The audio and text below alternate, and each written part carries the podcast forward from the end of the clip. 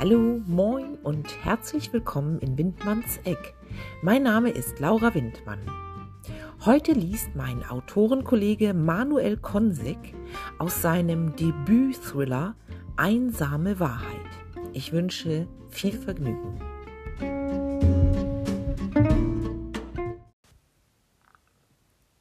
Einsame Wahrheit.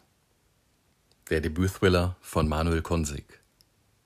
Gelesen vom Autoren selbst.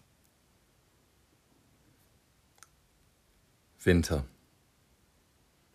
Blut strömte aus der klaffenden Wunde auf ihrer Stirn, färbte ihre blonden Haare purpurrot und rann über ihr Gesicht, floss unaufhörlich in den blutigen Teich, der sich in ihrem linken Auge gesammelt hatte, die Nase entlang, über die Nasenflügel, den Mundwinkel hinunter, tropfte vom Hals weiter auf den kalten Küchenboden und bedeckte die weißen Kacheln mit dickflüssiger Lache. Noch immer hallte der Aufschlag in mir nach und überzog meinen gesamten Körper mit Gänsehaut. Zuerst waren die Beine unter ihrem Gewicht weggeknickt. Dann schlug ihre Hüfte auf und ihr Oberkörper verdrehte sich. Der rechte Arm in unnatürlicher Haltung weit nach hinten abgespreizt. Zuletzt knallte ihr Kopf auf. Ein Knacken, als werfe man eine Melone vom Balkon auf hartes Pflaster. Nie werde ich dieses Geräusch vergessen. Es überlief mich eiskalt und ich begann im ganzen Körper zu zittern. Mein Herz raste. Erst jetzt, nach all der Grausamkeit, wich sämtliche Kraft aus meinem Körper. Meine Hand entkrampfte, alle Muskeln lösten sich und der Golfschläger glitt mir aus den Fingern. Ich hörte, wie zunächst der Schlägerkopf zu Boden fiel. Ein kaltes Klirren auf den Fliesen. Es folgte der dumpfe Schlag der Gummilegierung der Griffhalterung. Das siebene Eisen kam zum Liegen. Der Raum um mich herum fiel in tote Stille. Alles schien sich von mir zu entfernen. Ich war in einem Film gefangen, der in Zeitlupe lief. Mein Blick auf Zoom gestellt, sah ich sie, wie sie vor mir lag. Von oben bis unten blutverschmiert, in einer dunkelroten, immer größer werdenden Pfütze. Völlig regungslos. Sämtliches Leben wich aus ihrem Körper. Was habe ich getan? Doch bevor ich begriff, legte sich Nebel wie ein Schleier über meine Netzhaut und füllte sich mit Dunkelheit.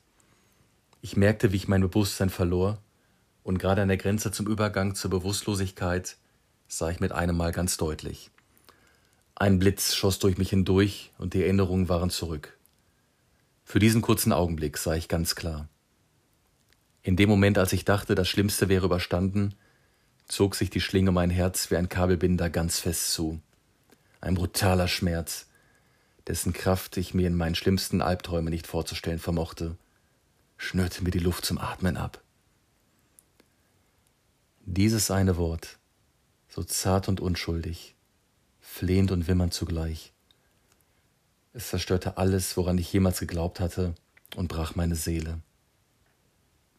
Ich wollte nach Erlösung schreien, doch dieses einzige Wort, das durch den Raum schallte, kam nicht aus meinem Mund.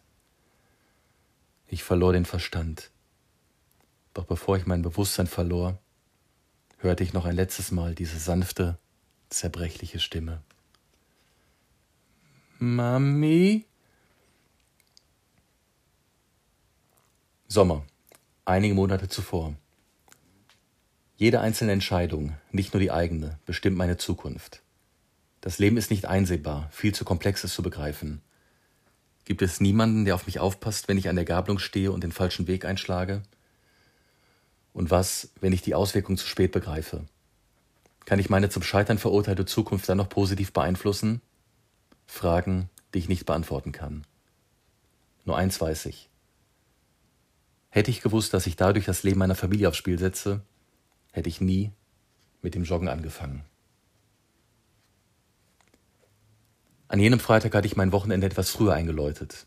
Bereits am Vormittag war Jenny mit ihrer Freundin zum Wellnesswochenende aufgebrochen. Im Vorfeld hatte ich Eva zur Rate gezogen und das Hotel samt Erholungspaket gebucht.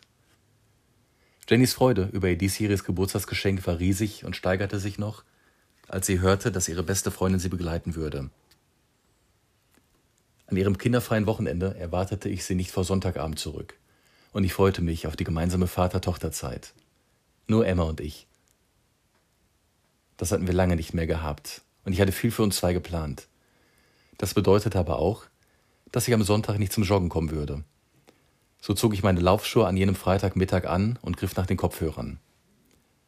Hätte ich mir tags zuvor nicht einen neuen Krimi heruntergeladen, hätte ich vermutlich auf die Runde verzichtet und Emma früher vom Kindergarten abgeholt. Sicher hätte dies nichts an der Zukunft geändert. Doch hätte ich gewusst, dass ich einen Monat später an derselben Stelle auf dem Spielplatz stehen würde und über den Gartenzaun dem Horror in seiner finstersten Fratze blicken sollte, wäre ich möglicherweise umgekehrt und um mein Leben gerannt. Ich startete das Hörbuch und passierte den Spielplatz, vorbei am Haus von Eva und Rolf und wunderte mich nicht einmal, dass Rolfs Wagen um diese Zeit in der Einfahrt stand. Ich lief weiter und so nahmen die Dinge ihren Lauf. Das war ein Auszug aus Einsame Wahrheit. Der Thriller von Manuel Konsig. Ab sofort überall im Handel und als E-Book.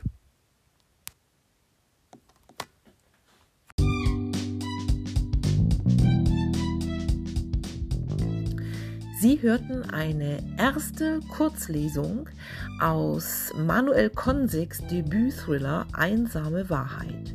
Signierte Exemplare bekommen Sie direkt über den Autor, über seine Instagram-Seite oder seine Homepage.